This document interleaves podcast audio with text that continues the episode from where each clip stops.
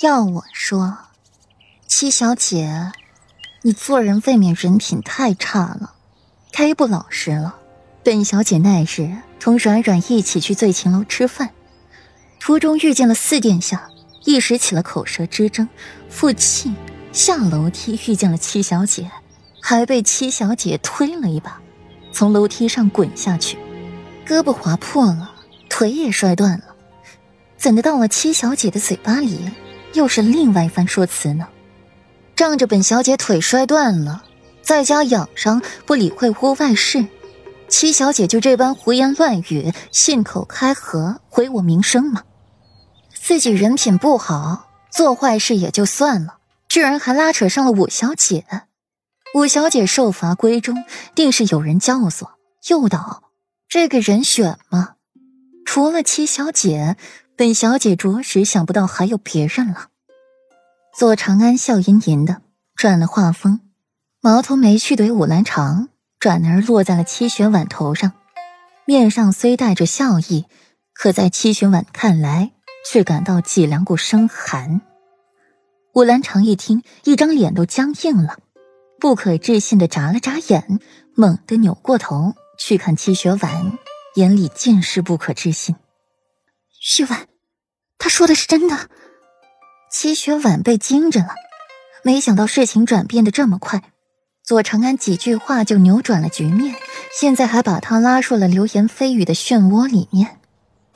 不是，左长安，你少伶牙俐齿，信口雌黄了。我根本就没有推你，是你自己滚下去的，而且你胳膊也没有划破，是你胡说八道，你分明就是小产了。七雪婉摇摇头，说话有些口不择言起来，只是一口咬定了左长安小产。那日世子妃、裴世子三殿下、四殿下都在场，包括漠河王子，他们亲眼所见，虽然不是故意，可你也推了，不是吗？左长安唇角噙着笑，眼底划过了一丝得逞的光。我我说了不是故意，我没想要推你。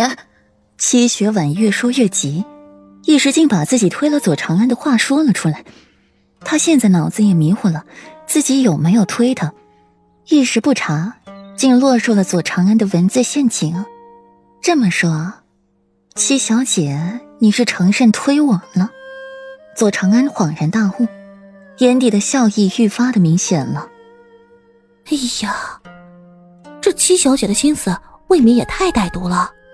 竟然去推左小姐下楼，不共天之仇也不过如此啊！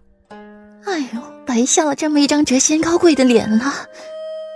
哎呦，左小姐也是可怜，被人家推了不说，还被人泼这么一身脏水。世人永远都是同情弱者的，尤其是打击一个比自己强盛的家族，打击起来更是不留余力。听着这些话，齐雪婉一张小脸红的能滴血。偏他说什么话也说不出来，怎么说都是错的。七小姐，我平日里和你有些小摩擦也就罢了，可五小姐却是拿你当好姐姐看的，你怎么能如此害她啊？明知道五小姐受罚闺中，不知道外面的流言蜚语，你却还亲身前往了五国公府告知此事，还把这事闹得众人皆知。竟然还把裴世子也牵扯了进来，你是何居心啊？左长安深知趁你病要你命的道理，再在这令人浮想联翩的事上再添一把火，吹一阵风。果然，牵扯到了文武兼修、明月清风，备受天下读书人推崇的裴世子，众人立刻调转了矛头，对着戚雪婉。想不到这戚家小姐小小年纪就有这样毒辣的心思，枉为世家子女。哎呀，裴世子霁月清风，居然也遭了戚小姐这般污蔑，也是亏得裴世子好涵养，换做了旁人。